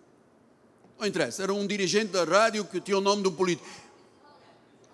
Isso, mas eu não posso dizer, senão vai entrar com uma ação contra mim amanhã. E eu disse a ele: Olha, amado, ou o senhor para o programa e tira este choro, ou vou me levantar e vou me embora. Aí deu aquele auê, e eu nem tinha, porque quando eu cheguei mais tarde, eu nem sabia que era. O homem tinha uns dois metros de altura. E eu ali, tipo Davi, né? 1,69m. Então, quando o cara se levantou, eu disse: Vou apanhar feio aqui. Ele olhou para mim e disse: O senhor não pode vir aqui falar do meu pastor. Ele disse: Então eu vou me embora. Ele disse: Agora o senhor encontrou o caminho. É isso mesmo. Ele saiu. Eu não deixo conspurcar Jesus, não deixo conspurcar os meus amigos, não ofereço o meu ouvido para ninguém, amado. Eu quero chegar ao fim da minha carreira, não é desviado. Eu não quero chegar quando terminar a carreira, está desviado da igreja. Ah, porque não suportei, como disse o bispo Virgílio. O bispo Virgílio era um dos nossos bispos que eu amava tanto, espero que ele esteja me ouvindo. Seu lugar está aqui no meu coração. Ele era o nosso pastor de Niterói. E um dia ele chegou no meu gabinete e disse: Está aqui a chave da igreja, eu não quero mais. Disse, Como, Virgílio? Você, pô, você é um filho nosso, você cuida da minha literatura. Ele disse: Eu não suporto ser pastor de igreja. Por quê? Porque eu vou às quartas e domingos para Niterói só para ouvir guerra de irmãos, problemas de irmãos, fala que não fala, diz que não diz. Eu desisto. Vou fazer um concurso, vou ser policial, mas não quero mais. E foi embora. Amado, o irmão tem esse peso e sabe, para estar aqui em cima, é muito duro. Você tem que ter misericórdia do anjo da igreja, você tem que ter amor com o anjo da igreja. Você tem que ter compaixão. Não me baixe a cara, não vire. Quando eu olhar para você, não faça assim. Quando eu passar e disser boa tarde, você diga boa tarde. Você está numa escola de aprendizado, amado. Você está aqui por Deus e pela minha vida. Você, Deus não te colocou no outro ministério, Deus te colocou nesse ministério porque Ele tem um plano na tua vida que passa pela autenticidade do apóstolo da igreja, do grupo, do, todos os nossos líderes estão aqui, merecem amor, carinho, proteção, orações, pá. É intolerável você viver onde não há esse tipo de posição. Por isso é que o sábio Salomão disse em Eclesiastes 12:1, olha lá: Lembra-te do teu criador quando você for velho, já andar com andador e já tiver que tomar pates, é aí que você vai se lembrar. Já cheio de artrose, cheio de problema de próstata, cheio de problema renal, aí eu vou me lembrar que existe um Criador. Ele diz: Não, lembra-te do teu Criador nos dias da tua mocidade. Estamos aqui, é agora. Antes que venham os maus dias e cheguem os anos na quais você dirá: não tenho prazer de viver. Aí os jovens o que fazem? Se suicidam, atiram, se enforcam porque não têm prazer de vida. E vou lhe dizer uma coisa: você não terá prazer de nada se não for na igreja de Jesus. Onde há um líder limpo. É, nós temos a nossa igreja de Portugal e o diretor do banco mandou o gerente me telefonar dizendo que estavam encerrando a conta por minha causa. Pinho, eu fiquei louco. O que é que houve? Ah, porque nós entramos no site Jus Brasil e encontramos 14 causas penais contra o senhor. Eu? 14 causas? Chama o nosso contabilista, departamento jurídico, entra e vê o que, que é. Olha só o que, que era. Nas 14 causas penais, criminais, o meu nome como é? Você sabe? Miguel Ângelo da Silva o quê? Ferreira. Então tinha sete ou oito ações de um indivíduo chamado Miguel Ângelo Ferreira da Silva. Você acredita, Pinho? Tinha outro, Miguel Ângelo da Silva Cunha. Tinha uns três ou quatro Miguel Ângelos aí eu cheguei à conclusão, nem todos os Miguel Anjos são bons, né? Graças a Deus, nós os dois aqui da igreja somos bons. Então, olha lá, mandei levantar e eu disse ao nosso contador: percorra todos os tribunais do Brasil e me encontre certidões e traga, porque eu vou levar à igreja para todos saberem. Eu tenho aqui um catatal de certidões, todas as todos os tribunais de justiça, todos os tribunais penais, todos, todas as áreas da justiça, fazendária, tudo. Não há nada, diz, nada consta. Então eu ando, ó, rosto erguido, na rua, onde eu estiver. Onde estava na academia, tinha um senhor, moreno, forte, muito forte, muito forte. Eu estava fazendo um exercício fraco. e, Pô, o cara era muito grande, muito grande. Um braço era o meu corpo todo, era o braço dele.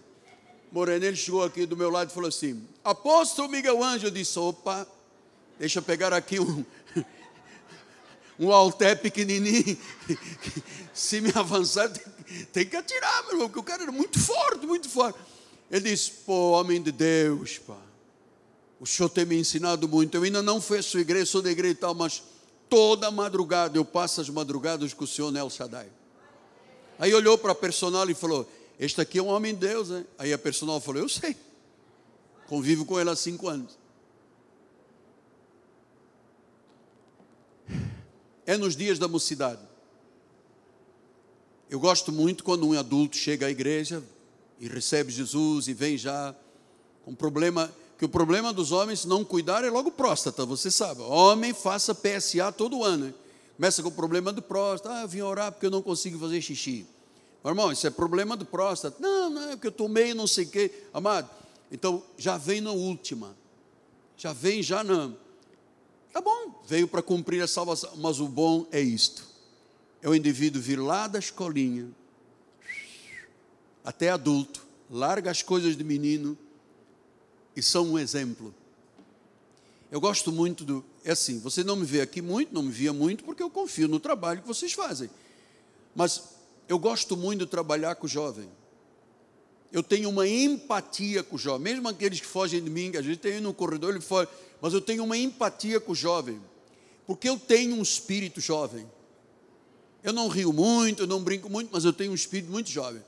Então, eu tenho uma empatia de trabalhar com o jovem, porque eu sei que eu, trabalhando com o jovem, eu estou gerando um adulto conciso, bom siso. 2 Timóteo 2,3. Estamos chegando ao fim? E, e, e quase oito horas. Calma, vamos chegar lá participa dos meus sofrimentos como um bom soldado de Cristo. Então, quarto lugar, eu queria lhe dizer vida espiritual tem sofrimento. Eu gostaria de dizer o contrário. Eu gostaria de dizer assim, Marta, não sofremos nada. Tomar um banhinho de piscina, mandar fazer uma piscina de plástico aqui na igreja. Vamos ficar na piscina, tomando água de coco. A vida participa dos meus sofrimentos. Se você vir o livro de Atos dos Apóstolos, você vai se assustar com o sofrimento de Paulo. Se você ler Timóteo, Paulo disse: Alexandre o latoeiro fez muito mal, Deus dará a paga. E Mineu e Fileto, a sua língua corroía como câncer. Eles disseram que Jesus já tinha voltado. Enfim, Paulo passa e em 1 Coríntios leva chicotada, afundou de barco, foi traído, passou por tantos problemas na vida que eu disse, gente, como é que esse homem aguentou? Aguentou porque ele era de Deus. Então, o jovem deve saber que a vida espiritual tem sofrimento. Quinto lugar, o jovem deve buscar a sua santidade. É aqui que nós separamos o trigo do joio. O salvo tem que buscar santificação, tem que ter um desejo ardente de afastar-se do mundo. Hebreus 12, 14, ele diz assim: Hebreus 12, 14. É na página 7, bispo. Hebreus 12, 14. Será que eu passei uma página? Não. Hebreus 12. Aí, segui a paz com todos e a santificação, sem a qual não vê Deus agir. Agiasmos. Sem agiar, ninguém vê Deus agir. O que é agiar? É você ter um rompimento com o mundo, uma consagração a Deus no altar. É você se dedicar. Porque Martinho Lutero, você que é estudioso, ele disse numa das suas declarações: eu pensei que o meu velho homem tinha morrido nas águas quando me batizei nas águas. Mas eu descobri que ele sabia nadar. Agora eu tenho que fazê-lo morrer todos os dias. E é verdade. Por isso é que Colossenses 3 ele diz: o bicho estava colocando, eu, vai, pode voltar atrás. Os pecados sabem nadar, olha aí. Colossenses 3, 5 a 10, bispo. Aí. Fazei, pois, morrer a vossa natureza terrena. Temos uma natureza, o velho Adão. Prostituição, impureza, paixão lasciva, desejo maligno, avareza, idolatria. Por estas coisas é que vem a ira de Deus sobre os filhos da desobediência. Tem que fazer morrer. Então, não adianta a pessoa, ah, mas eu passei nas águas na igreja antes de chegar aqui. O teu pecado sabe nadar, meu amado. Não tem como escapar, você tem que fazer morrer. Todos os dias que eu acordo, madrugada, eu sento na minha cama, faço alguns exercícios, bebo uma garrafa de água de 350 ml e começo o exercício. O exercício da mente de Cristo. O exercício da confissão, uso da palavra. Porque eu quero chegar aqui em cima do altar em paz. Eu sei que nem todos os jovens estão aqui são apologistas do meu apostolado, mas uma coisa eu lhe garanto: se você se dedicar com empenho àquilo que é ensinado nesta igreja, você vai ser um santo homem de Deus, uma santa mulher de Deus, você vai ter uma boa família, você vai ter uma boa carreira, você vai ser realmente luz deste mundo. Porque eu sou. Salmo 119, 9 disse: Salmo 119, 9. De que maneira poderá o jovem guardar puro o seu caminho? Como é que um jovem chega à idade adulta e casa puro? Observando segundo a palavra. É a palavra. É a palavra, uma vez introspectada, é a palavra que torna o jovem num caminho puro. De que maneira pode o jovem guardar puro o seu caminho? Seguindo a palavra. Então, o jovem, a moça jovem tem que saber que a sua vida conjugal e sexual tem que acontecer do casamento em diante. Porque hoje o jovem que não é maduro, que está em busca de farra, ele diz à menina: se você me ama, prova e tenha sexo comigo. Antes do casamento, fornicação. Você não pode permitir isso. Se alguém fizer uma proposta dessa, uma menina da igreja, você deve falar com os bispos da igreja e nós vamos cortar esse jovem da relação com a igreja, porque o indivíduo que quer prova sexual de uma menina pura que é criada em família, que é criada aqui desde criança, esse indivíduo não é um homem de bem. 1 de Pedro 5,5 Rogue o aumento aos jovens. Eu termino com este pensamento, que ainda tem muita coisa, mas já é tarde. Amanhã eu tenho que chegar aqui cedo também. Rogo aos jovens. Este rogo de Pedro eu vou te deixar aqui como um rogo do apóstolo pessoalmente. Sede submissos aos que são mais velhos.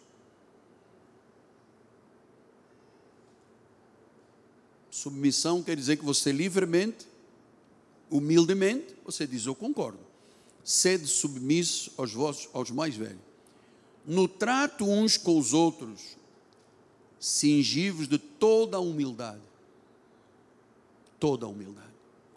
Você tem que ser submisso aos mais velhos, e Paulo diz em Hebreus aos vossos líderes que dão a, vossa, a vida pela vossa vida. Você deve ser submisso ao mais velho. Você deve estar cingido, vestido com humildade. Você sabe o que é humildade?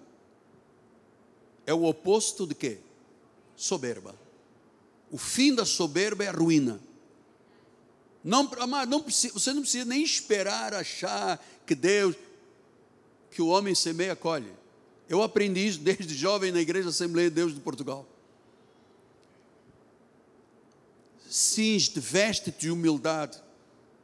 Não, mas o, o apóstolo, não tem nada disso, você não conhece a minha vida. Como é que você veio falar de mim? Você não conhece, você nunca foi à minha casa. Você não sabe onde é que eu ando. O apóstolo tem uma vida espartana. Você pensa que eu, eu já lhe falei isso, você pensa que eu vivo no mundo da fantasia? Sete horas da manhã eu ligo o telefone, problema, problema, morreu, bateu, acidente, problema, brigou com a esposa, brigou com o marido. Eu sei o que, que eu e minha esposa passamos, 22 anos de casado, 20 anos destruídos. Não foi por minha causa nem por ela, por causa dos outros. Mas esta é minha missão. Não posso dizer o contrário. Então, sede humilde, por quê? Por que, que eu tenho que ser humilde? Porque Deus resiste aos soberbos. Você está ouvindo isso? Deus resiste ao soberbo.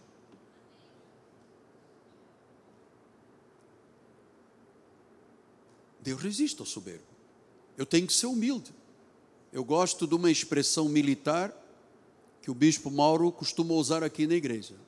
Nós estamos aqui para obedecer. Como ele é militar, eu fui militar, você imagina algum dia o tenente entrar no gabinete do coronel e dizer: Coronel, eu tenho muita coisa contra você. Você tem aqui várias pessoas ligadas ao exército e à polícia. Se você, como, portanto, subalterno em, ter, em relação a uma posição do, do, do exército, você for, tua patente é inferior e você for discutir com o teu, com o teu superior, primeiro você leva uma repreensão, se você continuar, você é preso. É ou não é, capitão? É. É ou não é, Dias? É. Você tem peito para entrar na, no gabinete do coronel e enfrentar o coronel? Por quê? Você vai preso. Essa é a vida. Já sabe, as regras do quartel são estas. As regras da família são estas. As regras da igreja são estas. Ah, mas eu vou passar pelo irmão mais velho e vou virar a cara. O problema é seu. Estamos aqui preparando homens e mulheres do futuro. O que você semear aqui na tua juventude é aquilo que você vai ser mais velho. Então, Deus resiste ao soberbo. Você pensa que Deus gosta do soberbo? Deus resiste, cara. Deus se opõe. Deus se opõe. E você sabe que o tempo nos ensina a amar as pessoas e as pessoas a nos amarem. Nós temos aqui pessoas aqui entre nós que no passado já tivemos algumas altercações. E hoje são os primeiros a me amar e dar a vida por mim. Não é que eu precise dar vida, quem sou eu? Sou pó como você é. Mas as pessoas têm tanta gratidão de tudo que Deus fez na vida deles, amado, que não conseguem ver, eu não consigo ver erro nos outros, os outros não podem. Por isso é que Paulo diz: a ninguém conhecemos segundo a carne, nem a Cristo, porque se você me olhar na carne, você vai achar um monte de defeitos. Você vai dizer, e ele trocou a roupa porque ele está com a calça diferente. É, me enganei, roupa trocada. Você vai dizer, e ele tem uma dificuldadezinha de andar. Você vai dizer, ih, mas ele tem uma ruga grande aqui no rosto. Quando ele vira de costas, tem uma careca. Você não está aqui para me olhar, amar. Eu tenho uma esposa que me olha. Você está aqui para olhar os líderes que Deus colocou na sua vida e seguir a orientação da Bíblia. Deus resiste ao soberbo. Contudo, ao humilde, aquela pessoa que diz: não dá de outra forma, eu quero viver a Bíblia. Diz que Deus concede graça.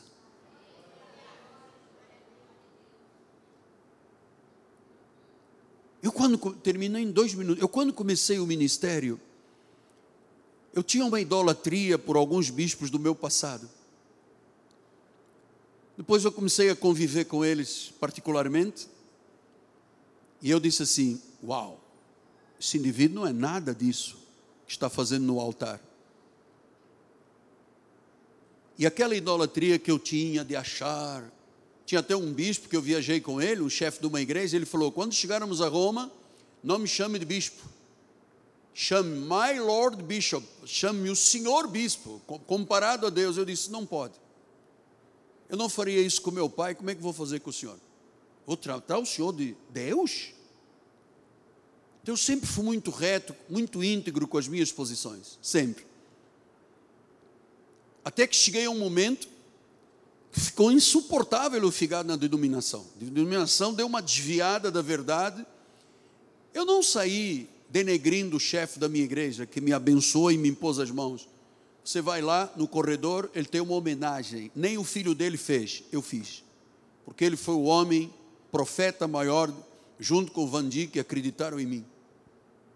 Mas eu pensei, eu cheguei uma hora e disse, para não dá consigo conviver com isso, pode ter muita confusão na minha cabeça, eu não tenho como. Eu me retirei.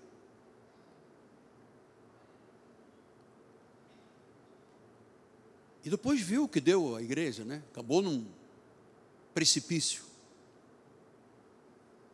Então, queria terminar com Gamaliel. Você sabe que Gamaliel tem um trabalhava no Supremo Tribunal, portanto seria um comparado a um desembargador. Mané perdeu. Então é assim, é, um dia Israel começou a lutar. Aliás, tinha dois homens que lutaram contra Israel: um chamado Teudas e um chamado Judas. E esses indivíduos fizeram o inferno. E Gamaliel, como era um homem letrado e muito respeitado, chegou e disse assim: Ouça, se este ministério. Vou ler, vou ler que é para não falhar no que eu vou dizer, que posso querer usar palavras minhas e não é bom. Atos 5. Você pode me acompanhar? Olha, eu disse que ia falar em 30 minutos, já vou para uma hora e meia. Puxa, isso é coisa do português mesmo. Ele diz assim: Levantando-se no sinédrio um fariseu chamado Gamaliel, mestre da lei, acatado por todo o povo, mandou retirar os homens um por um pouco e disse-lhes: Israelitas, atentai bem no que ides fazer estes homens. Porque antes destes dias se levantou Teudas, insinuando ser ele alguma coisa, ao qual se agregaram cerca de 400 homens. Mas ele foi morto, e todos quanto lhe prestavam obediência dispersaram e deram em nada. Depois levantou-se Judas, o galileu, nos dias do recenseamento, levou muitos consigo. Também este pereceu. Os dois morreram. E também, quantos lhe obedeceram foram dispersos. Agora vos digo: dai de mão destes homens, deixai-os, porque se este conselho ou esta obra vem dos homens, vai perecer. Mas se é de Deus, não podereis destruí-los, para que não sejais porventura achados lutando contra Deus. E todos concordaram. Então, amado, você está numa igreja segura. Você está numa igreja de um homem de caráter. Eu não uso máscara. Eu não venho aqui, boto uma persona, fingindo que sou um homem. Não, eu sou assim. Eu sou objetivo, claro, honesto, sincero, coração aberto. Você se lembra de Ananias e Safira que mentiram o Espírito Santo, os dois morreram. Eu, eu, tenho muito temor, quando eu falo de alguma coisa, eu já venho às vezes um, dois, três, quatro, cinco meses, dizendo: Senhor, sabedoria. Senhor, direção. Wisdom and guidance. Porque eu não quero errar com ninguém. Eu não quero ser injusto com ninguém. Eu quero ter o direito de amar os jovens da igreja, os irmãos da igreja e ser amado. Esta história passa por Deus e pela minha vida. E graças a Deus que você está conosco. Deus podia te colocar em outro lugar que você era levado para a porta larga.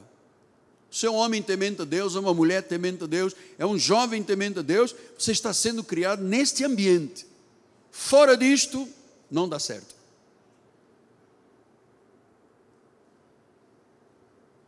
Eu, quando venho para a igreja, amado, você não imagina como é que eu passo de sábado para domingo. Quando eu desço aquelas escadas, eu venho tremendo, com temor e tremor. Quando eu entro no santuário com um, dez, cem ou três ou quatro mil, eu tenho uma responsabilidade muito grande, porque eu vou responder pelo teu sangue diante de Deus. E eu não posso deixar de te falar estas verdades todas, jovem e adulto, que me vieram honrar, porque todos nós temos um futuro. Todos nós temos uma carreira. Todos nós temos um amanhã em nome de Jesus, que seja longo. E o que fizermos hoje, nos dias da mocidade, é que nos mostrarão quem nós seremos no futuro. Lembre-se que Deus resiste ao soberbo, mas Deus dá honra e graça ao humilde. Deus dá honra e graça ao humilde. E eu sei que Deus resiste ao soberbo, porque quando eu fui soberbo no meu passado, eu não tive nada de respostas de Deus. As poucas coisas que eu fui soberbo, poucas coisas, há 40 anos atrás, eu só me dei mal. Só me dei mal. eu aprendi a depender de Deus. Eu construí uma família. Eu tenho filhos e filhas servindo a Deus. Miguel está lá fora, mas está servindo a Deus. Eu tenho netos servindo a Deus.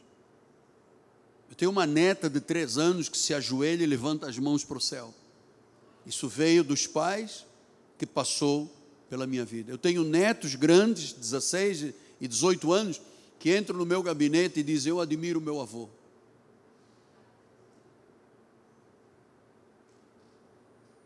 Você está num lugar bom. Não se empreste ao maligno, nunca.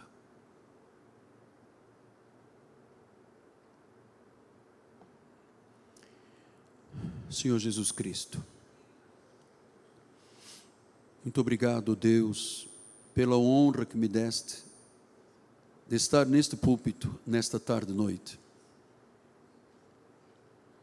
Obrigado por cada vida que tem, tens trazido e tens colocado e tens criado raízes nestas vidas do nosso ministério.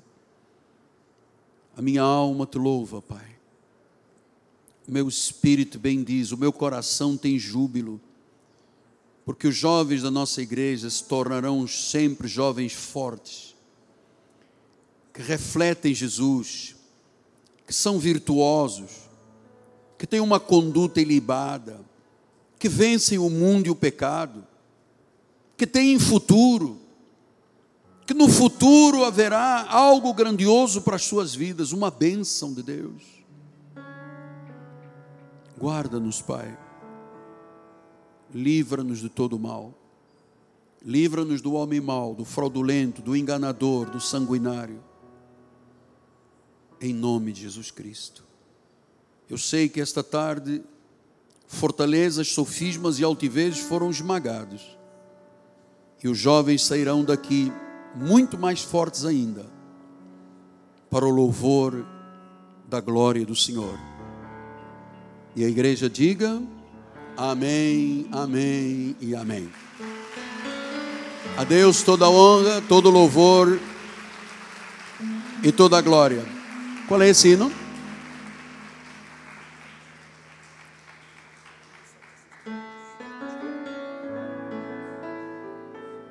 Bispo, eu não conheço esse hino.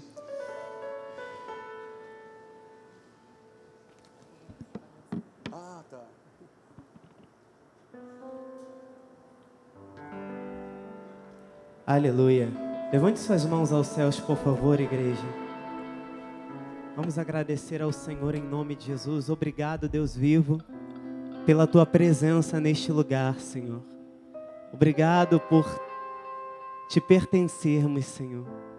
Por fazermos parte do teu aprisco, do teu reino, por sermos guiados pelo teu Espírito Santo e estarmos debaixo, Senhor, da tua graça e do teu conhecimento. Obrigado, Jesus, porque esse Deus moderno não nos guia, o Senhor Jesus Cristo é o Deus das nossas vidas, único e suficiente para sempre o será. E nós queremos declarar, Jesus, em nome de Jesus, nos dê força para declararmos todos os dias que o Senhor é o Deus das nossas vidas. E agora, Pai, que a tua graça, a tua paz, o teu amor, as doces comunhões do teu, do teu Espírito desde agora e para sempre se manifestem na vida daqueles que foram chamados por Deus para proclamarem as verdades do Evangelho em nome de Jesus. Amém, amém, amém. Que os anjos te acompanhem. Graça e paz, uma boa noite em nome de Jesus.